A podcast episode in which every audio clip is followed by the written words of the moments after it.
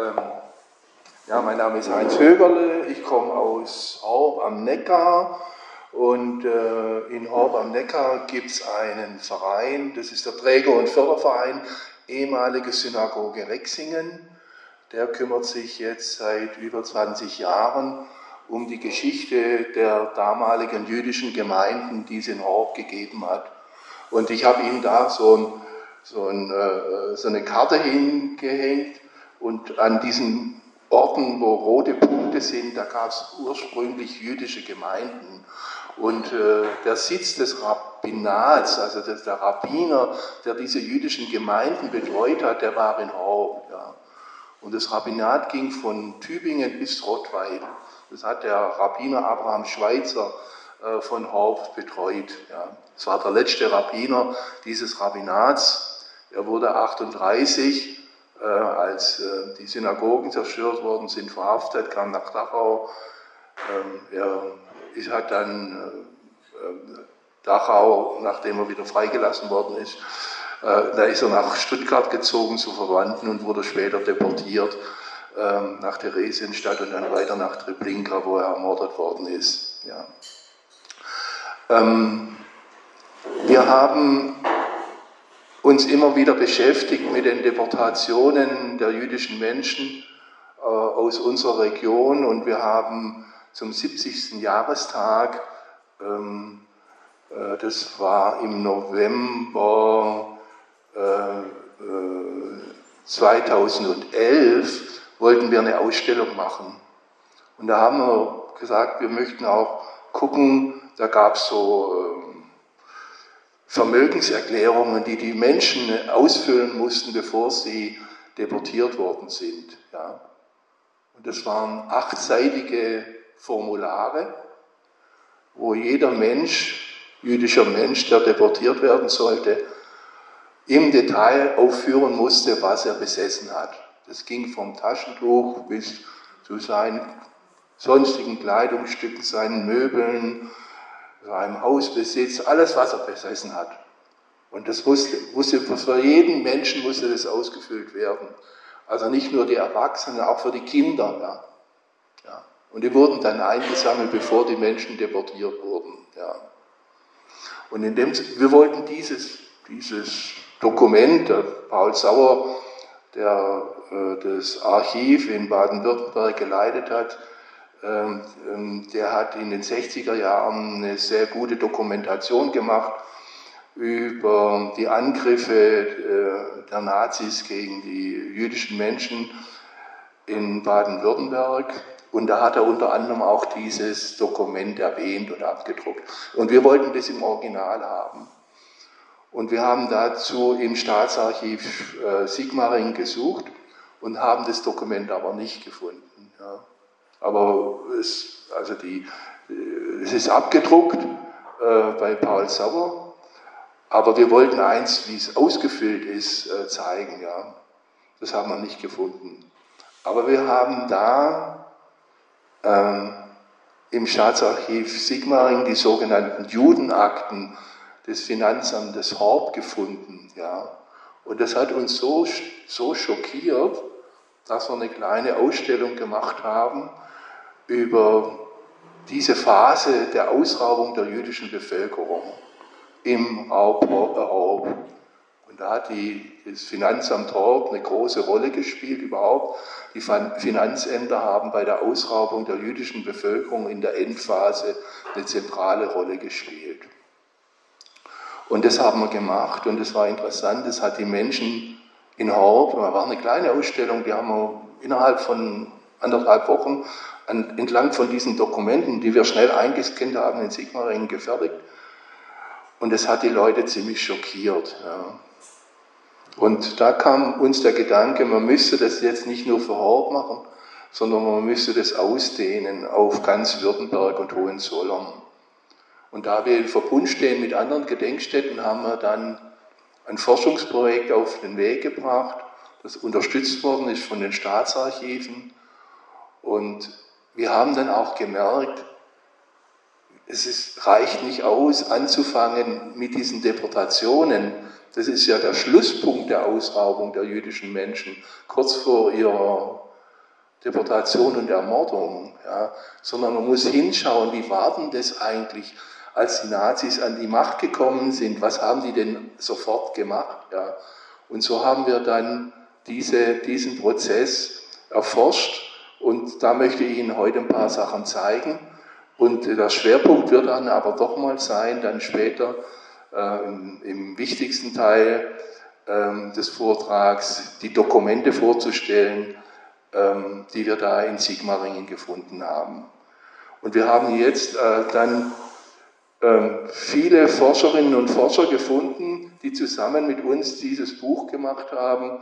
Das hat 584 Seiten und es zeigt an verschiedenen Beispielen, in ganz verschiedenen Orten, verschiedenen Berufssparten, wie man mit jüdischen Menschen in Württemberg und Hohenzollern umgegangen ist. Also dass es nicht was Spezifisches war für Horb oder für Rexingen, sondern das war allgemein so, ja. Und äh, ja, das möchte ich Ihnen jetzt auch so vorstellen. Ähm,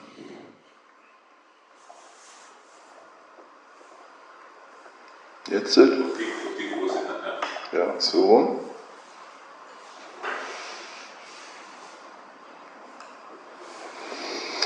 Also, der Vortrag gliedert sich ähm, zu, zu, diesen Hauptpunkten.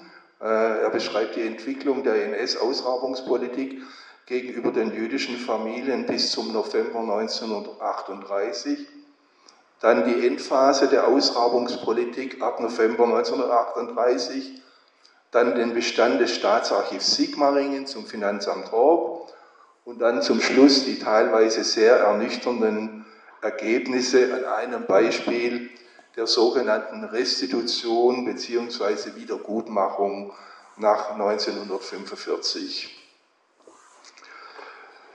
Zur Entwicklung der Ausrabungspolitik jüdischer Familien bis zum November 1938 möchte ich Ihnen als Eingang eine kleine Frage stellen. Können Sie sich, können Sie sagen, wann und von wem die folgenden Forderungen aufgestellt wurden? Also Staatsbürger kann nur sein, wer Volksgenosse ist. Volksgenosse kann nur sein, wer deutschen Blutes ist, ohne Rücksichtnahme auf die Konfession. Kein Jude kann daher Volksgenosse sein. Jedes öffentliche Amt kann gleichgültig welcher Art, gleich ob im Reich, Land oder Gemeinde, darf nur durch Staatsbürger begleitet werden.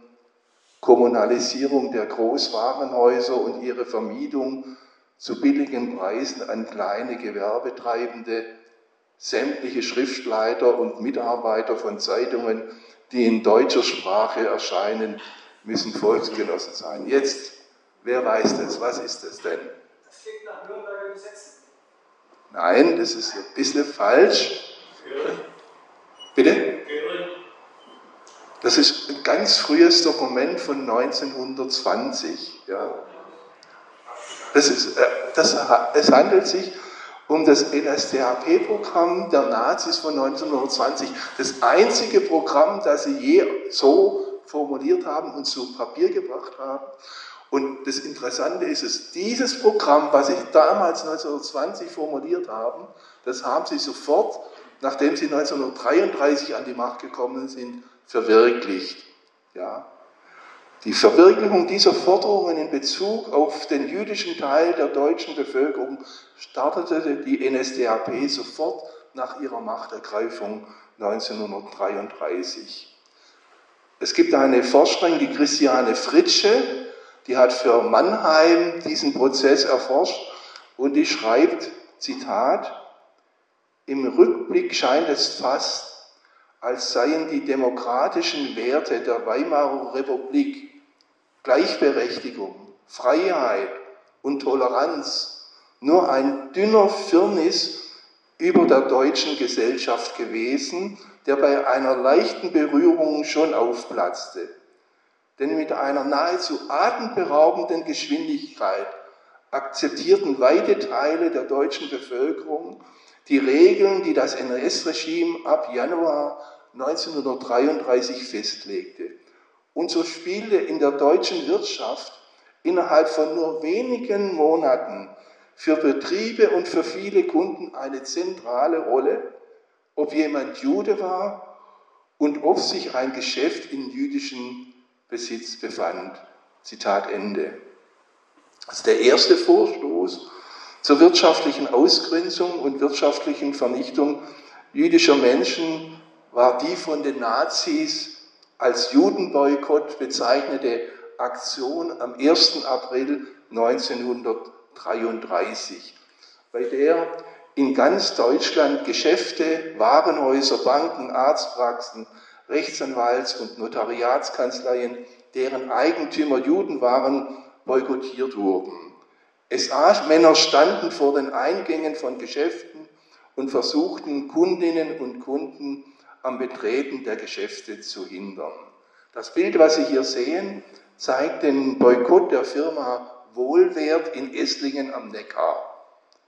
An zwei Eingängen haben sich sechs SA-Männer postiert und versuchen Kundinnen und Kunden am Betreten des Geschäfts zu hindern. Am Fenster hat die SA ein Plakat aufgehängt. Ich habe Ihnen das Plakat vergrößert. Dort heißt es, Juda hat Deutschland den Krieg erklärt. Ein Schuft und Volksverräter ist, wer dieses Geschäft betritt.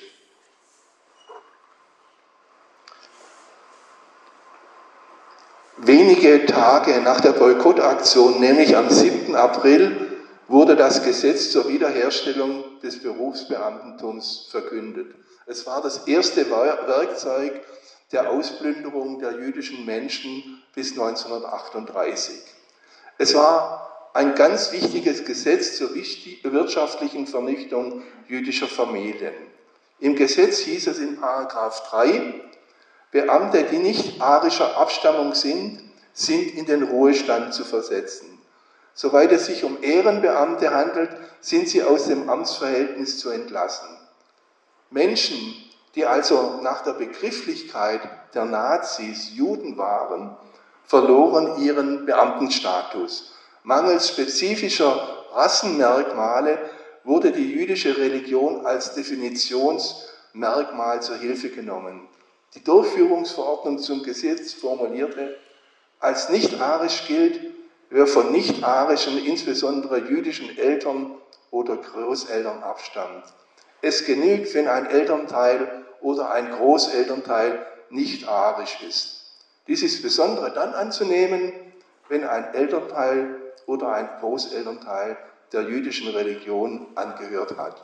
Das heißt, die Nazis hatten große Probleme, ihre wahnsinnigen Rassentheorien wirklich äh, zu belegen. Also sie konnten nicht jemand das Blut abnehmen, sie haben ja immer die Frage des Blutes, ja. Sie konnten es am Blut nicht feststellen, wer ist jetzt Jude.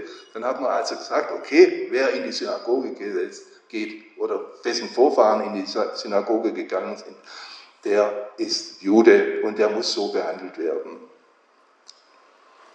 Von diesen ähm, Restriktionen, von diesem Rausschmissen ähm, wurden nur Menschen ähm, ausgenommen, die zu Beginn des Ersten Weltkrieges schon Beamte waren oder wer am Krieg an der Front für Deutschland oder seine Verbündete gekämpft hatte oder wer seinen Vater oder Söhne im Krieg verloren hatte. Das war ein Kompromiss, den der Hitler noch machen musste, weil Hindenburg war noch der äh, Reichspräsident und äh, Staatspräsident und er hatte das verlangt, dass das im Gesetz so drinsteht, dass man die äh, ähm, Soldaten des Ersten Weltkriegs, die Juden sind, ähm, da ausnimmt. Ebenfalls schon am 7. April 1939 wurde das Gesetz über die Zulassung zur Rechtsanwaltschaft verkündet, mit dem Rechtsanwälten, die einen jüdischen Großelternteil hatte, die Zulassung zum 30. September 1933 entzogen werden konnte. Auch hier galten die Ausnahmebestimmungen. Wer Frontsoldat gewesen war, ähm, für den wurde das Gesetz erstmal nicht angewandt. Weitere Bausteine ähm, zur Ausrauung der jüdischen Familien möchte ich nur noch stichwortartig nennen. Das ist einmal die Reichsfluchtsteuer. Wenn jemand also Deutschland verlassen wollte, wenn er fliehen wollte, dann musste er 25 Prozent seines Gesamtvermögens äh, an den deutschen Staat abgeben. Äh, diese Steuer, die wurde äh, schon von Brüning eingeführt und wurde dann von den Nazis in dem Steuersatz wesentlich erhöht. Und die Bemessungsgrundlage wurde von 200.000 Reichsmark Vermögen auf 50.000 Reichsmark heruntergesetzt, sodass viel mehr Menschen unter diese Bestimmung der Reichsfluchtsteuer fielen. Und äh, mit Beginn der Flüchtlingsströme aus Deutschland stiegen die Einnahmen aus der Reichsfluchtsteuer sprunghaft an und erreichten 1938 einen Höhepunkt von 342 Millionen Reichsmark. Nach Schätzungen war das Steueraufkommen zu 90 Prozent von rassistisch verfolgten Flüchtlingen, die hauptsächlich jüdische Familien waren. Dann gab es Devisengesetze. Bis Ende 1933 konnten Menschen, die emigrieren wollten, noch bis zu 15.000 Reichsmark in Bargeld mitnehmen. Ab Oktober 1934 war nur noch die Mitnahme von Bargeld in Höhe von 10 Reichsmark erlaubt. Und alles andere, was man mitnehmen wollte, musste ähm, in Devisen umgetauscht werden über die deutsche Golddiskontbank. Und die verlangte ein sogenanntes Disagio. Also diese Dego-Abgabe betrug im Januar 1934 rund 20 Prozent der umzutauschenden Summe. Also wenn ich jetzt mein Vermögen mitnehmen wollte, wurde mir 20 Prozent abgezogen. Und sie, diese, Dego-Abgabe stieg bis zum Dezember 1939 auf sage und schreibe 96 Prozent. Also nur noch 4 Prozent deines Vermögens konntest du äh, äh, mitnehmen. Dann gab es eine Kontingentierung von Rohstoffen. Also man hat einfach ähm, jüdischen Familien, die ein Unternehmen hatten, keine äh, Rohstoffe mehr äh, zugebilligt, so mussten sie ihre äh, Firmen äh, unter Druck schließen oder zwangsverkaufen. Eine ganz wichtige Sache ist das Reichsbürgergesetz von 1935. Es war ein Teil der sogenannten äh, Nürnberger Rassegesetze. Es stellte die juristischen Rahmenbedingungen auf, nach denen ab September 1935 mit Juden verfahren werden konnte. Es bestimmte endgültig, wer Jude war und von 1935 bis 1943 ergingen sage und schreibe 13 Verordnungen zum Reichsbürgergesetz, die den wirtschaftlichen und sozialen Druck auf Menschen, die nach der Begrifflichkeit der Nazis Jude waren, immer mehr erhöhten. Die letzten jüdischen Beamten, die noch Frontkämpferprivileg aus dem Ersten Weltkrieg besessen hatten, verloren ihren Beamtenstatus. Ja.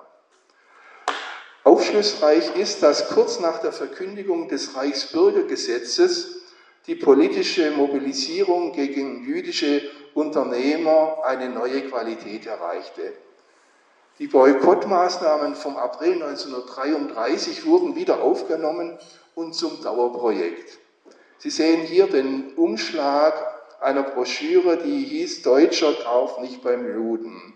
Sie wurde veröffentlicht von der NS-Hago-Amtsleitung in Stuttgart. Und in der wurde versucht, alle Geschäfte jüdischer Familien für Württemberg und Hohenzollern aufzuführen. Die NS-HAKO ist die Abkürzung für nationalsozialistische Handwerks-, Handels- und Gewerbeorganisationen, die ab 1935 ein Teil der deutschen Arbeitsfront. Eins, kann man das Gerummel ein bisschen abstellen? Ja, ähm, ein bisschen eng, weil es rummelt immer. Das ja, ja. Ja, ja ähm, ich versuche es im Verlauf. Das ist ja weiter weghalten. Ja, ja, das kann man auch machen. Also die jüdischen Eigentümer wurden nach Gemeinden geordnet, mit Namen und Geschäftszweig aufgeführt. Sie sehen hier jetzt die Auflistung der Rexinger und Beisinger Geschäfte und Betriebe, die von jüdischen Familien geführt wurden. Im Vorwort der Boykott- und Hetzschrift schrieben die Verfasser unter anderem, Zitat, es ist möglich, dass manche Waren im jüdischen Warenhaus etwas billiger sind als in den deutschen Geschäften.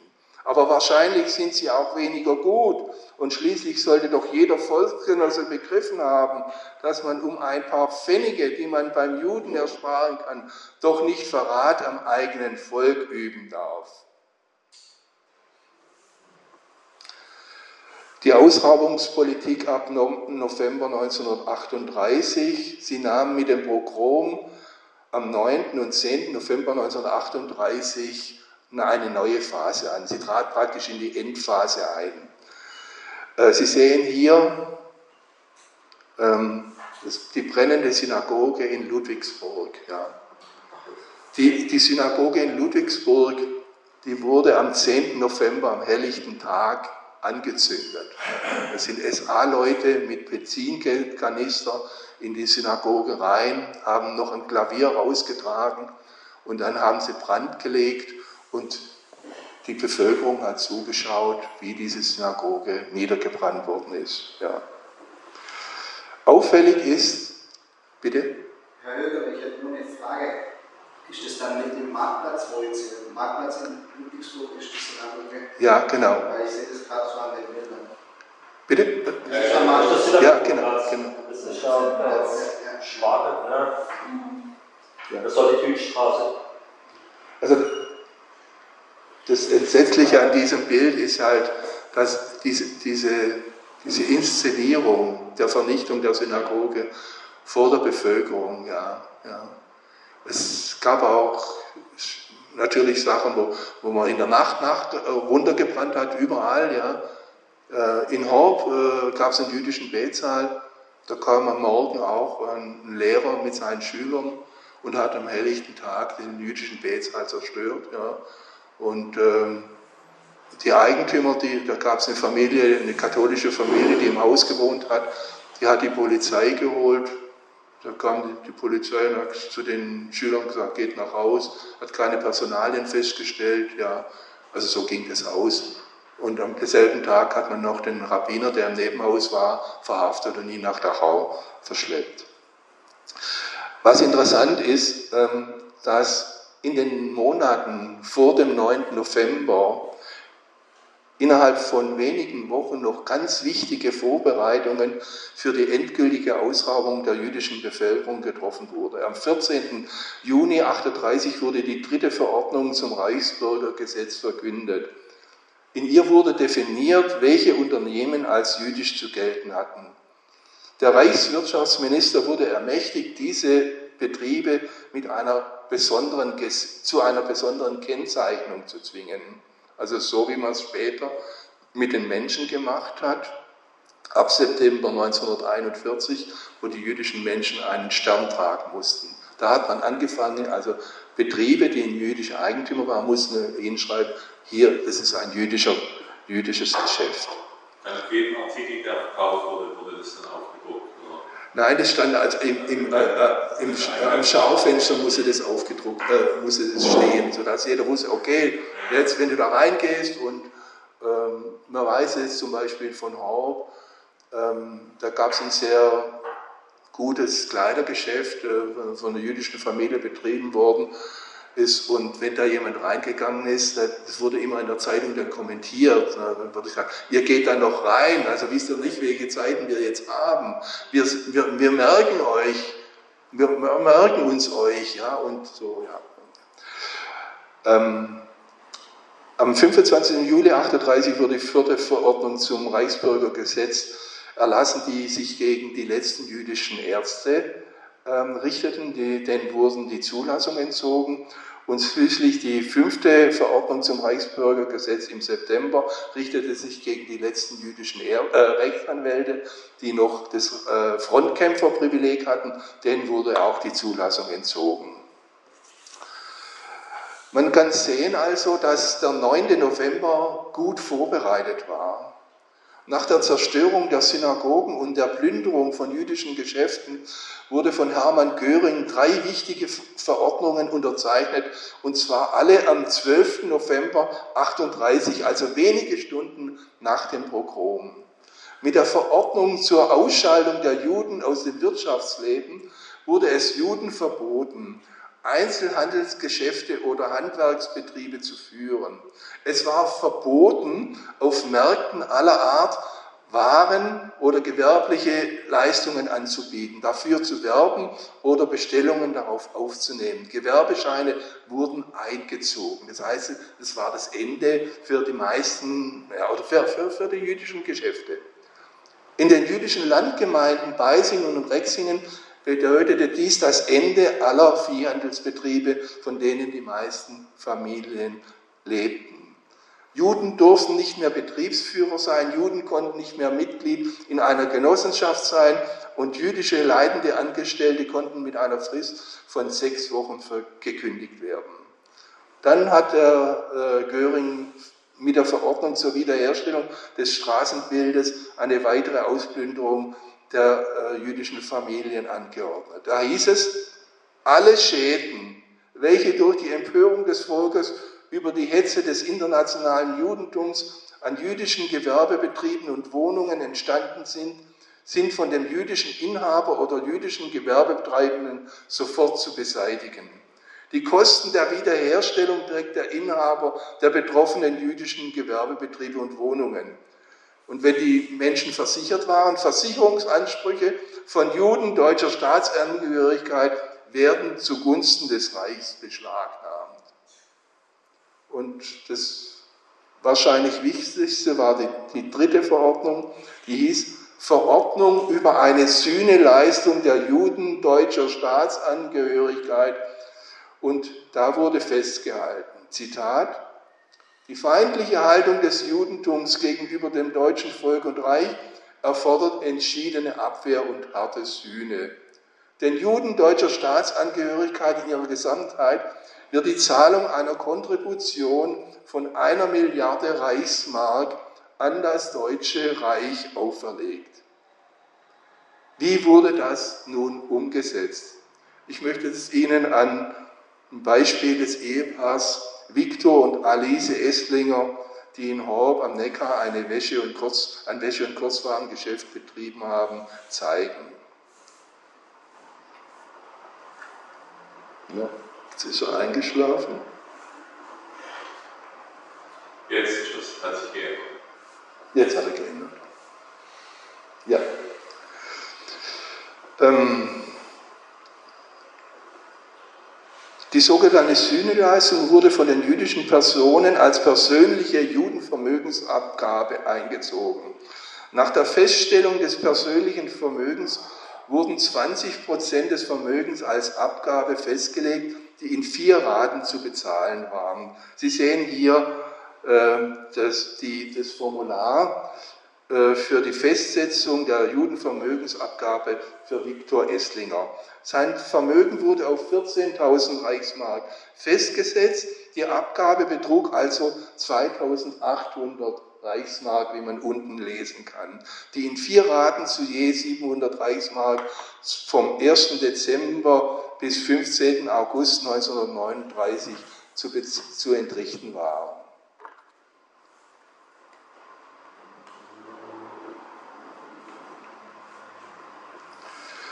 Seine Ehefrau Alice Esslinger musste eine gesonderte Vermögensaufstellung vorlegen.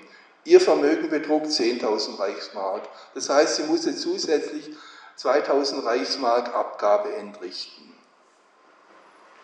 Im Oktober 1939 entschloss sich die NS-Regierung, die sogenannte Sühneleistung von, 25 auf, von 20 auf 25 Prozent des jeweiligen Vermögens zu erhöhen. Das dritte Dokument zeigt diese Neufestsetzung, die bedeutete, dass Viktor Esslinger eine weitere Rate von 700 Reichsmark bis zum 15. November zu bezahlen hatte. Sie müssen sich jetzt das vorstellen, Sie sagen, okay, er hat ja noch ein Vermögen, aber sein Betrieb war ja geschlossen. Er hat ja nur noch von seinem Bankkonto runtergelebt. Ja? Er hatte sonst keine, äh, keine Einkommen mehr. Die finale Ausrabung der jüdischen Menschen, ähm, ich habe Ihnen am Beispiel für die Judensvermögenabgabe die Dokumente des Ehepaars Esslinger gezeigt. Der Name Esslinger wird auf den weiteren Dokumenten, die ich Ihnen jetzt vorstellen möchte, immer wieder auftauchen.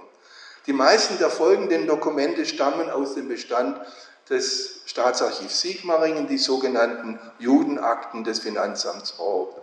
Dieser Bestand dokumentiert, dass die finale Ausraubung der jüdischen Menschen nicht heimlich vonstatten ging, sondern dass sie weite Kreise als Täter und Profiteure einschloss und dass die Finanzbehörden eine zentrale Rolle bei der Ausraubung spielten. Die finale Ausraubung der jüdischen Familien vor ihrer Deportation und Ermordung begann mit dem Schreiben der Gestapo Stuttgart vom 18. November 1941 an die Landräte in Württemberg, wo jüdische Gemeinden existierten. Im Schreiben legte die Gestapo besonderen Wert auf die sorgfältige Aufrüstung des Vermögens jüdischer Familien und kündigte schon auch die Beschlagnahmung an. Im Schreiben heißt es, um etwaige Vermögensverschiebungen vorzubeugen, wird das Vermögen der abzuschiebenden Juden in seiner Gesamtheit beschlagnahmt. Aufgabe ist es also, die Juden rechtzeitig zu sammeln, im Benehmen mit den Finanzbehörden das Vermögen sicherzustellen, die Wohnungen zu versiegeln, eventuell Hausverwalter zu bestellen, die einzelnen Personen durchsuchen zu lassen, das Gepäck zu kontrollieren und mit einer entsprechenden Anzahl von Beamten die Juden vom 27., am 27 beziehungsweise 28. November 41 im Sammellager auf dem Stuttgarter äh, Killesberg einzuliefern. Und wie hat man jetzt das gemacht? Um sich eine umfassende Kenntnis über die zu erwartenden Raubgüter zu verschaffen, musste Mitte November 1941 für jedes Familienmitglied, das ist das, was ich am Anfang erwähnt habe, auch für Kinder eine gesonderte achtseitige Vermögenserklärung abgegeben werden, in der wirklich alles von den Servietten über die Möbel bis zu den Immobilien anzugeben war. Die jüdische Kultusvereinigung Württemberg wurde gezwungen, den betroffenen Menschen mitzuteilen, dass sie zu einem Evakuierungstransport nach dem Osten eingeteilt worden sind und ihnen das Formular zur Vermögenserklärung auszuhändigen. Bevor die Menschen ab dem 28. November zum Sammellager auf dem Stuttgarter Killesberg gebracht wurden, mussten sie an ihren Heimatorten Leibesvisitationen über sich ergehen lassen. Dabei wurden ihnen alle persönlichen Wertgegenstände außer den Eheringen und alles Bargeld abgenommen. Die Wohnungseinrichtungen wurden von örtlichen Finanzbeamten aufgenommen und mit den Vermögenslisten verglichen. Danach wurden die Wohnungen versiegelt. In einem Brief an seinen Sohn, der beim Militär diente, schrieb der Horber Finanzbeamte Honor Beuter, Sie sehen dieses Schreiben, diesen Brief, die Juden im Bezirk, die unter 60 Jahre alt sind, wurden letzten Freitag abgeschoben. Sie werden in Stuttgart gesammelt und sollen im Osten für den Straßenbau eingesetzt werden. Das Finanzamt ist von der Regierung beauftragt, das gesamte Judenvermögen zu beschlagnahmen. Herr Geiser und ich und noch zwei Amtsangehörige mussten in Rexingen die gesamten Wohnungseinrichtungen aufnehmen, die Kästen und so weiter abschließen und versiegeln. Das gesamte Vermögen geht an das Reich über. Kannst dir denken, dass das keine schöne Arbeit war. Im Sammellager Killesberg erhielten alle Verschleppten eine Einziehungs Einziehungsverfügung ausgehändigt in der ihnen erklärt wurde, ihr ganzes Vermögen werde nun an das Deutsche Reich übergehen. Als Rechtsgrundlage diente die elfte Verordnung zum Reichsbürgergesetz, die am 25. November 1941, also wenige Tage vor dem Beginn der großen Deportationen erlassen wurde. In dieser Verordnung hieß es, ein Jude verliert die deutsche Staatsangehörigkeit, wenn er seinen gewöhnlichen Aufenthalt ins Ausland verlegt. Das Vermögen des Juden, der die deutsche Staatsangehörigkeit aufgrund dieser Verordnung verliert, verfällt dem Reich. Durch die Vermögenserklärungen, die die Deportierten ausfüllen mussten, erhielten die NS-Stellen in Berlin und Stuttgart einen ganz genauen Überblick, was zu verteilen war. Die besten Stücke sicherten sich die oberen NS-Stellen, zum Beispiel der höhere SS- und Polizeiführer Südwest für den Bezirk Groß-Stuttgart. Am 10. August 1942 stellte das Finanzamt Horb zusammen, was er alles an den höheren SS- und Polizeiführer Südwest äh, geliefert hatte. Der Titel des Dokuments Schätz- und Verkaufsliste aus dem Lager Synagoge Rexingen zeigt, dass die geschändete Synagoge in Rexingen als Lager für das Raubgut verwendet wurde. Das mehrseitige Dokument belegt weiter, was der Familie Esslinger von der SS in Stuttgart geraubt wurde. Sie sehen hier ähm, so eine Auflistung von Möbeln von der Familie Esslinger, die inzwischen nach Rexingen umziehen mussten. Sie mussten Horb verlassen. Also Speisezimmer, Buffet, Schlafzimmer, Schränke und so weiter. Das wird nachher noch eine Rolle spielen. Der Oberfinanzpräsident von Württemberg organisierte und leitete den Raub des Vermögens der jüdischen Familien. Er war die Schaltstelle für die NSDAP und stand in direkten Kontakt zu den NS-Behörden in Berlin. Der Oberfinanzpräsident gab den örtlichen Finanzämtern und deren Leitungen generelle Anweisungen und entschied in Einzelfällen, wer welchen Teil des Raubes erhalten sollte. Die einzelnen Finanzämter machten die Arbeit vor Ort, die Verwaltung und Verwertung der Grundstücke und Gebäude, die alle an das Deutsche Reich gefallen waren. Man konnte sie verpachten, vermieten oder verkaufen. Die Finanzämter organisierten die Sortierung des Hausrats, die Befriedigung der Interessen der örtlichen NS-Organisationen und schließlich die Versteigerung von Hausrat und Wertgegenständen an die Bevölkerung. Das Schreiben des Oberfinanzpräsidenten an die Leitung des Finanzamts Orb vom 9. Mai 1942 zeigt, zeigt plastisch, welche Rolle die oberste Finanzbehörde spielte und wie der Oberfinanzpräsident bis ins Detail gehende Anweisungen gab, wer was erhalten sollte. Es ist ein unglaubliches Dokument des Zynismus und der Gier. Die eigene Bereicherung wird nicht verschwiegen und den untergeordneten Leitern in den, in den Finanzämtern wird auch einiges in Aussicht gestellt. So lässt der Oberfinanzpräsident an die Horber Dienststelle unter anderem ausrichten. Unterhaltungsspiele bitte ich mir einzusenden. Die beiden elektrischen Heizöfen bitte ich mir einzusenden. Schreib- und Arbeitstische, Bücher und Kleiderschränke, Sessel, Stühle, Sofas, Teppiche und sonstige brauchbare Gegenstände, die in Geschäftszimmern verwendet werden können, stelle ich Ihnen zur Verfügung. Aus den vorhandenen Vorhängen und Lampen ist zunächst der Bedarf des Finanzamtes Horb und des Zollamtes Horb zu decken und die restlichen Vorhänge sind mir einzusenden, die Lampen sind zu verkaufen.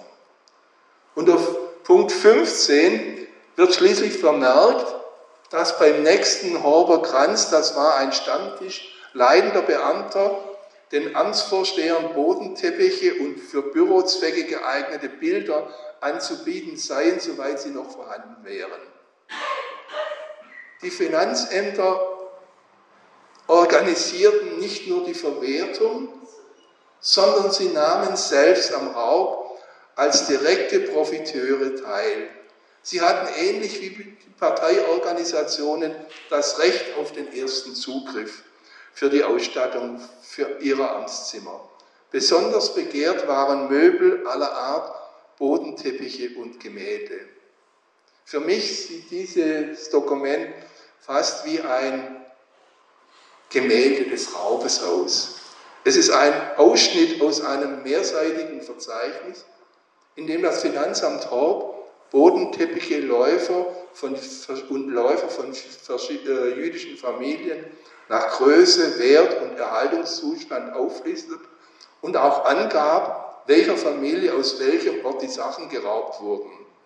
Mit rotem Farbstift wurde dann auf der Liste notiert, welches Finanzamt welchen Teppich oder Läufer erhalten hatte. Sie sehen hier oben Wold, Plüsch, Grün, geblumt, Teppich, der kam von der Martha Schwarz aus Müringen. Ähm, da steht wenig gebraucht, ganz wenig gebraucht. Und drüber steht dann FA Freudenstadt, also Finanzamt Freudenstadt hat diesen Teppich bekommen. Und so geht es dann weiter. Ja, Feigenheimer, äh, Emma, Müringen, Finanzamt Rottenburg, Finanzamt Herrenberg ja, und so weiter. Neben den maschinengeschriebenen Auflistungen fanden sich auch mehrere Seiten handschriftlicher Notizen, die die Empfänger, die Art und die Herkunft von Raubgut verzeichneten. Auch hier war auffällig, wie viele Finanzämter zu Nutznießer, Nutznießern des Raubgutes wurden. Ich darf Ihnen die ersten sechs Positionen der mehrseitigen Auflistung, die hier zu sehen sind, vorlesen. Da heißt es, also oben, wenn ich es vorlese, können Sie es wahrscheinlich erkennen, Finanzamt Freudenstadt, ein Bodenteppich aus Müringen, ein Bild, Auguste Stern Beisingen. Finanzamt Hirsau, ein Bodenteppich aus Müringen, ein Läufer aus Rexingen. Finanzamt Tuttlingen, ein Bodenteppich Braun, Clara Kahn Beisingen. Finanzamt Rottweil, ein Bodenteppich aus Rexingen. Finanzamt Oberndorf, zwei Bettstellen etc. Salomon Schweizer Beisingen. Finanzamt Rottenburg, ein Bodenteppich grün, Salomon Schweizer, ein Sessel, drei Bilder. Die Frage, warum waren die Namen der Besitzer, ich schließe aus, es waren die Namen der Besitzer, warum waren die noch mit angegeben? Ja, sie hatten keine Scheu. Also, warum? Also, das ist, äh, ja, so, man sieht es ja an dieser anderen Liste, äh, wo, wo, genau die, die Maschine geschrieben ist, ja, wo es noch detaillierter ist, ja. Ich hatte so verstanden, die waren schon im Lager gesammelt, die ganzen ja, ja. aber trotzdem hat man noch den Ursprung sozusagen. Ja, ja, ja, ja, ja. Also, was interessant ist, äh, mit diesen diese achtseitige Listen, wir haben lange immer wieder darüber diskutiert, äh, also klar, die Nazis wollten diese Listen haben, um zu wissen, was kommt jetzt auf uns zu, wie verteilen wir das. Wie war das bei den jüdischen Menschen, als sie diese Listen ausgefüllt haben? Ja. Also, wir, also ich bin der Meinung, es gab eine Zeit, also wo die das ausgefüllt haben, da haben die gedacht, das machen wir jetzt, weil das uns gehört und irgendwann kommen wir wieder zurück. Ja. Und man muss ja wissen, was uns gehört, dass man das wieder zurückgeben kann. Und spätestens auf dem Stuttgarter Killesberg wussten die Menschen, es ist nicht vorgesehen, dass sie jemals wieder zurückkommen. Da hat man ihnen gesagt, das gehört jetzt alles uns. Ihr verlasst ja jetzt Deutschland, das gehört jetzt dem Deutschen Reich. Ja. Also die, die Buchführung ist wahnsinnig. Ja, das ist, also Sie werden es jetzt gleich sehen. Also die, die örtlichen NS-Organisationen äh, waren über die Deportationen bestens informiert und wurden in die Verwertung des Erbguts auch bevorzugt einbezogen.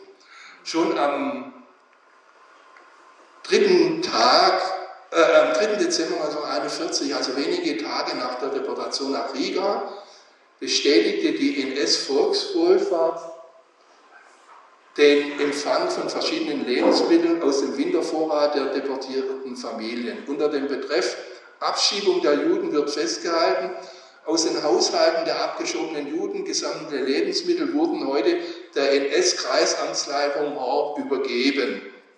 Insgesamt wurden übergeben circa 10 Zentner Tafelobst, 55 Einlunzgläser mit Inhalt, Früchten, 22 Gläser Marmelade, 6 Dosen Bohnen, 21 Büchsen mit Nährmitteln aller Art, zwei Schachteln mit Gewürzen und Teigwaren, circa 10 Pfund Mehl, eine Anzahl Bohnenflaschen, Saftflaschen und so weiter. Am 5. Januar listete das Finanzamt Horb auf, was aus dem Vermögen Beisinger und Rexinger Familien an die NS-Volkswohlfahrt gegangen war. Und da ist jetzt wieder interessant, darunter waren auch Gegenstände aus dem Eigentum der Familie Esslinger, wie hier zu sehen ist, ja, aus dem Haushalt der Familie Esslinger. In Kenntnis der geraubten Bestände bestellte das, die NS-Frauenschaft beim Horber Finanzamt wie bei einem Versandhaus am, am 8. Januar. Die haben also geschrieben, das und das und das Besteck brauchen wir. Ja. Können Sie uns das liefern? Und erhält die angeforderten Gegenstände am 31. Januar freigegeben. Da die Gegenstände anscheinend direkt aus den versiegelten Wohnungen geholt werden, musste ein Abholtermin vereinbart werden. Im Schreiben des Finanzamts an die Leitung der NS-Frauenschaft heißt es, ich bitte um möglichst baldige Begleichung des Kaufpreises bei der Finanzkasse Horb. Ferner bitte ich, die Gegenstände, Gegenstände in Bälde abholen zu lassen. Da die Haushaltungen abgeschlossen sind, bitte ich die Abholungszeit vorher mit dem Finanzamt zu vereinbaren.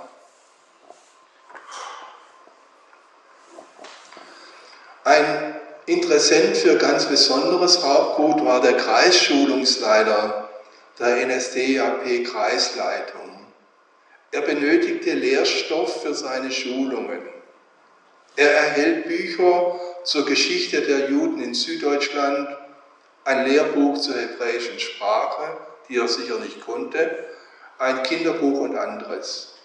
Sein besonderes Interesse scheint Gebetbüchern gegolten zu haben. Aus dem Bestand der Synagoge in Rexingen erhält er allgemeine Gebetbücher und spezielle Gebetbücher zu den jüdischen Feiertagen. Man fragt sich, was hat er mit diesen Gebetbüchern in seiner Schulung gemacht? Erstaunlich ist, wie weit sich herumgesprochen hat, dass durch die Deportation von jüdischen Familien in Rexingen etwas zu holen ist.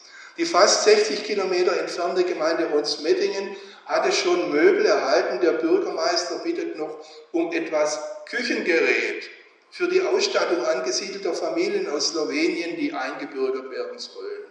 Auch das Forstamt Neuenburg bei Pforzheim, immerhin fast 70 Kilometer von Rexingen entfernt, bestellt beim Finanzamt Horb Geschirr, Besteck und anderes für die Einrichtung eines Kriegsgefangenenlagers und das Finanzamt Horb liefert. Die größten Vermögenswerte, die an das Deutsche Reich fielen, waren die Grundstücke, Wohnungen und Häuser der deportierten Familien. Viele Häuser wurden vom Finanzamt verkauft. Hier ist eine Karte zu sehen, die vom Finanzamt Horb im März 1942 für Rexingen angelegt wurde, um den Überblick über die verkauften bzw. noch zu verkaufenden Häuser zu, zu behalten. Bei den durchgestrichenen Häusern auf der Karte war ein Kaufvertrag abgeschlossen und der neue Eigentümer schon im Grundbuch eingetragen. Unser Freund Carsten Kohlmann, der jetzt das Stadtarchiv in Schramberg leitet, der hat immer gesagt, das ist wie Schiffe versenken, was die da machen. So, so, so sieht die Karte aus. Und eine, solche Karten gibt es für alle jüdischen Gemeinden. Also eine ähnliche Karte findet man im Staatsarchiv Sigmaringen zum Beispiel für Beisingen. Der Nazistaat übernahm für sich auch die Forderungen, die jüdische Privatpersonen oder Unternehmer gegenüber Käufern von Häusern oder Waren hatten. Auch die Forderungen jüdischer Viehhändler, gegen die man zuvor jahrelang gehetzt hatte, waren willkommen. Schließlich versuchte man an die Gelder zu kommen, die deportierte Juden zuvor für ihre geplante Auswanderung ins britische Mandatsgebiet Palästina an die Deutsche Dreihand AG in Berlin gezahlt hatte. Sie sehen hier die Titelseite einer achtseitigen Liste mit dem Text Überwachung der dem Deutschen Reich verfallenen Geldforderungen, die a. durch die Entrichtung von Teilbeträgen getilgt werden oder deren Flüssigmachung erst später möglich ist. Auf der Innenseite werden, die ersten großen, werden in der ersten großen Spalte die Schuldner genannt. In dieser Spalte taucht mehrmals die Deutsche Warentreuhand AG in Berlin auf, mit der die Nazis an der Flucht der Juden nach Palästina Geschäfte machten. Die Briten verlangten, dass Flüchtlinge 1000 palästinensische Pfund vorweisen konnten, wenn sie nach Palästina einreisen wollten. Das war ungefähr der Wert eines Hauses. Dieser Wert wurde dann in Form von deutschen Waren nach Palästina transferiert. Im Frühjahr 1938, also vor den Deportationen, war es einer Gruppe Rexinger Juden gelungen, nach Palästina zu fliehen und sie hatten dort am 13. April 1938 im Norden des heutigen Israel die Siedlung Shavetzion gegründet, ja, auf gekauftem Gebiet, ja, vom jüdischen Nationalfonds erworbenen Land. Berthold Schweitzer aus Preisingen hatte 31.500 Reichsmark an die Warentreuhand AG überwiesen.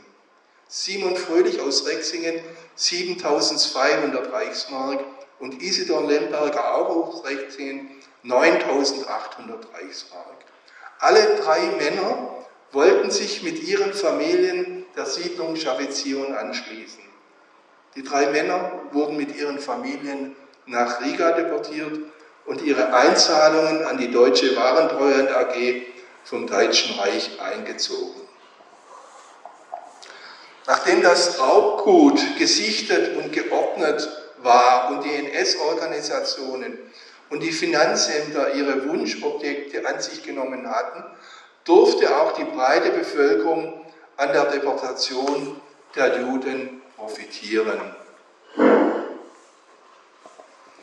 In fünf Anzeigen in der Schwarzwälder Rundschau-Ausgabe Horb vom Januar 1942 wurde die Versteigerung von Haushaltsgegenständen aller Art angekündigt. Jedermann war klar, wer die Eigentümer der Haushaltsgegenstände waren, auch wenn die Worte Juden oder Judenvermögen in den Anzeigen nicht auftauchten. Man hatte nämlich mitbekommen, welche Angst die jüdischen Nachbarn erfasste, als sie von den Deportationen hörte, hörten. Man hatte gesehen oder davon gehört, wie die Finanzbeamten die Häuser versiegelten. Und man hatte miterlebt, wie der Hausrat zum Beispiel in Rexingen in die geschändete Synagoge gebracht wurde, um ihn dort zu lagern. Die Reizworte der Anzeige waren in Beisingen beim Haus Kahn, in Rexingen beim Haus Heimann, Finanzamt Horb am Neckar. Man wusste, jetzt geht es um das Vermögen der deportierten Menschen. In Beisingen benötigte man sage und schreibe sechs Tage, in Rexingen neun Tage, um den Hausrat der jüdischen Familien zu versteigern. Bei den späteren Deportationen wurden Versteigerungstermine nicht mehr in der Presse, sondern nur noch durch Ausrufen am Ort bekannt gegeben oder man verzichtete ganz auf die Versteigerungen in den ländlichen Heimatorten der Deportierten, weil die Schamgrenze eines Teils der christlichen Bevölkerung anscheinend überschritten wurde. Ich komme zum Ende meines Vortrags mit dem Beispiel Restitution nach 1945. Die Gegend um Horb gehörte nach 1945 zur französischen Besatzungszone. Hier wurde als Stichtag für die Rückerstattung geraubter Vermögensobjekte der 14. Juni 1938 festgesetzt, der Tag, an dem die dritte Verordnung zum Reichsbürgergesetz verkündet wurde. Die französische Militärregierung war der Meinung, dass ab diesem Stichtag ohne Ausnahme davon auszugehen war, dass jede Vermögensübertragung nur noch unter Druck geschehen war. Und bei den vorher beschriebenen Ausgrabungen in Beisingen, Horb und Rexingen handelte es sich ausschließlich um Vorgänge, die nach dem besagten Stichtag stattgefunden hatten. Trotzdem war es für die Überlebenden beziehungsweise für die Familienangehörigen der Ermordeten teilweise sehr schwierig, ihre Ansprüche geltend zu machen. Am einfachsten war der Raub von Immobilien zu belegen, denn darüber gaben die Grundbücher Auskunft. Schwieriger wurde es bei Bargeld, Schmuck, Sparkunden und natürlich beim geraubten Hausrat. Man musste nachweisen, was geraubt worden war. Der Aktenbestand beim Staatsarchiv Sigmaringen, den ich Ihnen in kleinen Ausschnitten gezeigt habe, belegt, dass viele Unterlagen beim Finanzamt Torp vorhanden waren. Sie hätten zur Aufklärung leicht herangezogen werden können und müssen, aber das geschah nicht. In Horb gab es eine Anwaltsgehilfin, die hieß Agnes Hermann, die sich nach dem Zweiten Weltkrieg in vorbildlicher Weise für die Rechte jüdischer Familien einsetzte. Sie versuchte Erben zu finden, ihnen bei der Erstellung von Anträgen auf Entschädigungen zu helfen und Beweismittel zu sichern. Als junge Frau hatte sie im Haus der erwähnten Familie Esslinger gewohnt, mit der sie sich freundschaftlich verbunden fühlte. Viktor und Alice Esslinger mussten mit ihrem fünfjährigen Sohn Helmut am 10. Juli 1941 zwangsweise nach Rexingen umziehen, weil die Kreisstadt Horb, wie die Nazis sagten, judenrein gemacht werden sollte. Sie wurden in Riga ermordet. 1953 hatte Agnes Hermann die Erben der Ermordeten ermittelt und dem Landesamt für Wiedergutmachung mitgeteilt. 1955 stellte sie im Auftrag von Fritz Esslinger, der in der Schweiz lebte, einen Antrag auf Entschädigung. Dieser wurde bis 1964 nicht vom Amt bearbeitet. Am 21. Dezember 1964 schrieb in unverschämter Weise das Landesamt für Wiedergutmachung an Fritz Esslinger und machte ihn für die Verzögerung verantwortlich. Seit Antragstellung haben weder Sie noch die Bevollmächtigten noch einer der Miterben sich gemeldet und das Verfahren weiter betrieben. Wir fragen daher zunächst an, ob der Antrag aufrechterhalten oder zurückgenommen wird und ob die von Ihnen an Fräulein Agnes Hermann erteilte Vollmacht vom 14.09.54 noch Gültigkeit hat. Nachdem keinerlei Beweismittel von Amts wegen zur Verfügung gestellt wurden, belegte Agnes Hermann, die ja im Haus der Familie Esslinger gewohnt hatte, im März 1965 mit einem Gedächtnisprotokoll den wichtigsten Hausrat der Familie. Das ist die Auflistung von der Agnes Hermann.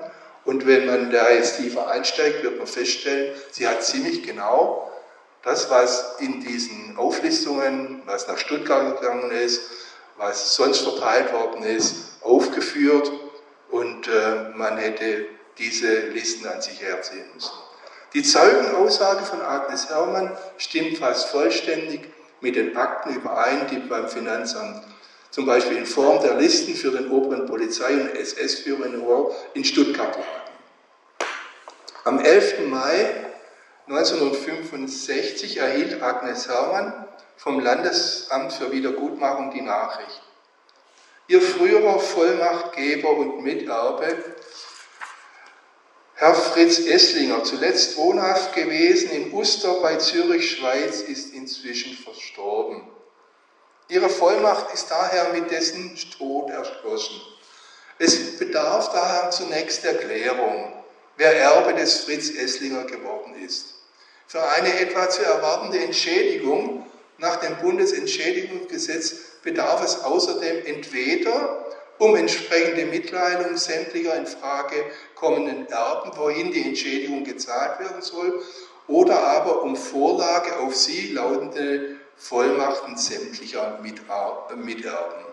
Zum geraubten Haushalt, den Agnes Hermann schon ausführlich beschrieben hatte, verlangte der Beamte des Landesamts für Wiedergutmachung weitere Belege. Um über die Art und Höhe der verfolgungsbedingten Schäden ein genaues Bild zu bekommen, bitten wir Sie, die Ansprüche anhand des beigefügten Fragebogens genau und vollständig zu begründen, gegebenenfalls unter Vorlage von Beweismitteln. Entschuldigung. Jetzt müsste aber noch was kommen. Es kommt aber nichts mehr, dann lese ich das einfach vor.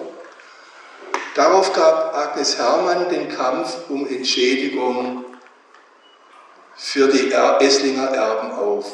In einer Aktennotiz vom 4. November 1965 hielt der Sachbearbeiter im Landesamt für Wiedergutmachung fest. Unter Berücksichtigung der Tatsache, dass seit der Antragstellung seitens der Miterben Hugo und Fritz Esslinger das Verfahren im Laufe von über zehn Jahren nicht mehr weiter betrieben worden ist. Die ursprünglichen Antragsteller und die weitere Miterbin Lotte Esslinger inzwischen ebenfalls verstorben sind. Andererseits die übrigen Miterben ausschließlich im Ausland, USA, Israel und Südafrika wohnen, das Verfahren bis heute jedoch selbst nicht betrieben haben und davon mit Sicherheit gar keine Ahnung haben, erscheint eine Weiterbearbeitung dieser Entschädigungssache aussichtslos. Sämtlich in dieser Sache noch offenen Ansprüche können daher ohne Entscheidung, in Anführungszeichen ohne Entscheidung erledigt werden. Auswertung für die Statistik erledigt. So, das war jetzt so ein Schnelldurchlauf durch dieses Projekt anhand der Akten, die wir für Horb und Rexingen und äh, Beisingen gefunden haben. In diesem Buch finden Sie noch ganz viele andere Sachen von anderen Orten, ja. Und äh, das, das, Buch ist wirklich äh, Grundlagenliteratur und äh, durch die Förderung von der Landeszentrale für politische Bildung ist es auch sehr günstig zu erwerben. Es kostet nur 18 Euro ja, ja, für diese, dieses Paket an Informationen über diese Ausgrenzung, Raub und Vernichtung. Aber wenn Sie jetzt noch Fragen haben, nochmal an einzelnen Punkten nochmal wissen wollen, ja, dann. Ähm vage, vage Frage in meinem, Kopf, die ich versuche jetzt zu formulieren. Gibt es Anhaltspunkte oder gibt es Zahlen dafür, ähm, was für Werte da jetzt noch zurückgehalten werden, also wo es wahrscheinlich ähm, anspruchsberechtigte Erben gäbe? Also äh, man muss sagen, die, die Sache ist rechtlich völlig abgeschlossen. Ja. Äh, äh, die, auch wenn es jetzt Erben gäbe, die sagen, also wir haben jetzt aufgrund dieser Erforschungs, äh, Erforschung haben wir jetzt herausgefunden, was unsere Familie noch besessen hat. Äh, unsere Familienangehörige äh, kann man nichts mehr bekommen. Ja. Aber äh, das sind, ja, also ich kann es in der Gesamtsumme kann ich es nicht sagen, aber Sie müssen sich halt so vorstellen, das waren ja, die Menschen haben alle irgendwo in einem Haus gewohnt, was ihnen gehört hat, meistens ja. Das Haus war voller Möbel, ja. Und sie hatten auch noch Bargeld auf Konten, wobei das so ist, äh, wir können das zum Beispiel in einer Frau nachverfolgen, Auguste Fröhlich, die jetzt äh, vor 80 Jahren, das war ja der Jahrestag der Deportation nach Theresienstadt, nach Theresienstadt gekommen ist. Also die, da kann man sehen, es gibt ihre, ihr Bankkonto, es wird immer weniger, weniger, weniger, weniger, weniger. Dann kriegt sie aus der Schweiz noch irgendwelche Hilfslieferungen und Nahrungsmittelpakete, die Verwandte über Portugal an sie schicken. Ja. Und zum Schluss sind noch ein paar Reichsmark drauf. Dann muss sie noch einen Einkauf, äh, äh, Einkaufsvertrag schließen für das Ghetto Theresienstadt und die Fastkosten bezahlen und das letzte ist es, dann ist es auf Null. Ja, ja. Und äh, das, das andere ist, dass äh, bei den Restitutionsverhandlungen war es ja so, da kam ja dazwischen die Währungsreform. Und dann haben wir gesagt, inzwischen ist es ja, muss man das ja anders bewerten. Man muss es 1 zu, zu 10 oder 1 zu 2 zu 10 äh, äh, bewerten. Und so blieb praktisch oft fast nichts übrig. Also wenn, wenn da Ansprüche äh, äh, geltend gemacht werden konnten.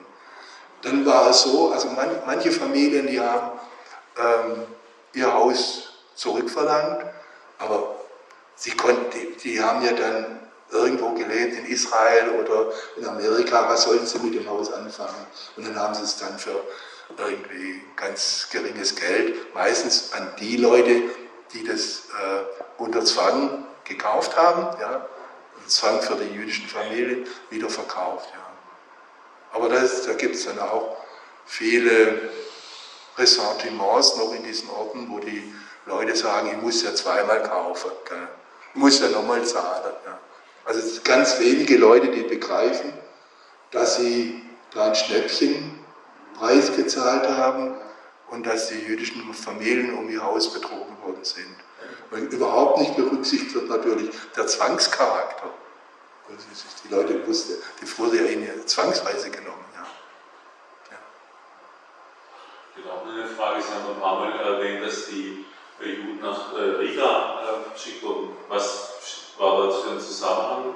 Ich hatte das noch nie so auf dem Schirm, dass das dort. Äh, Riga war, ja von, von, der, von, der Wehrmacht besetzt, ja. ja. Und es war ein, ein, äh, eines der, der, der, Hauptländer, wo, wo man äh, Menschen hindeportiert hat. Ja. Also äh, ein Ostteil von Polen, aber dann auch nach Riga. Und äh, Riga war besonders brutal, weil in Riga gab es eine große jüdische Gemeinde und die Nazis haben vorher beschlossen, also die jüdische Gemeinde wird vollständig vernichtet, dass man Raum hat für die Leute, die jetzt ankommen aus dem Deutschen Reich. Ja.